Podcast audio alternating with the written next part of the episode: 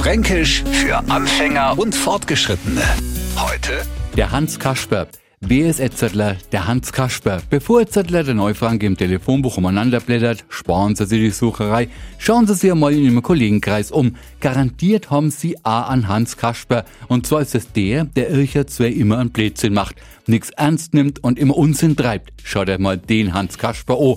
Und wenn man Sie noch fragt, na sag ich halt du mal für ein paar Lacher, dann kann er sagen, na klar, ich mach mich doch nicht zu eurem Hans Kasper. Fränkisch für Anfänger und Fortgeschrittene. Montag früh eine neue Ausgabe und alle Folgen als Podcast auf radiof.de.